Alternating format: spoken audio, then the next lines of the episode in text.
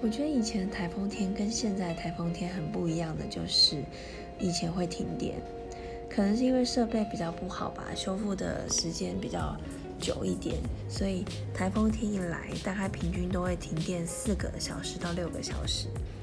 那那个时候其实因为夏天都很热嘛，所以我们全家就会到那个阳台的门槛，就是纱窗打开那个门槛地方，大家坐在那边，然后有时候会点蜡烛，有时候会。拿手电筒，然后还会拿着扇子在那边扇风，然后加上外面阵阵吹来的那个强风暴雨，其实是很凉快的。重点就是我们还会在那边聊天，所以就我觉得那个气氛很好。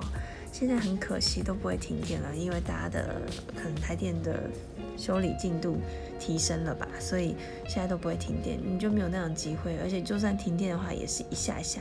而且还有手机可以滑，我觉得那感觉就不一样。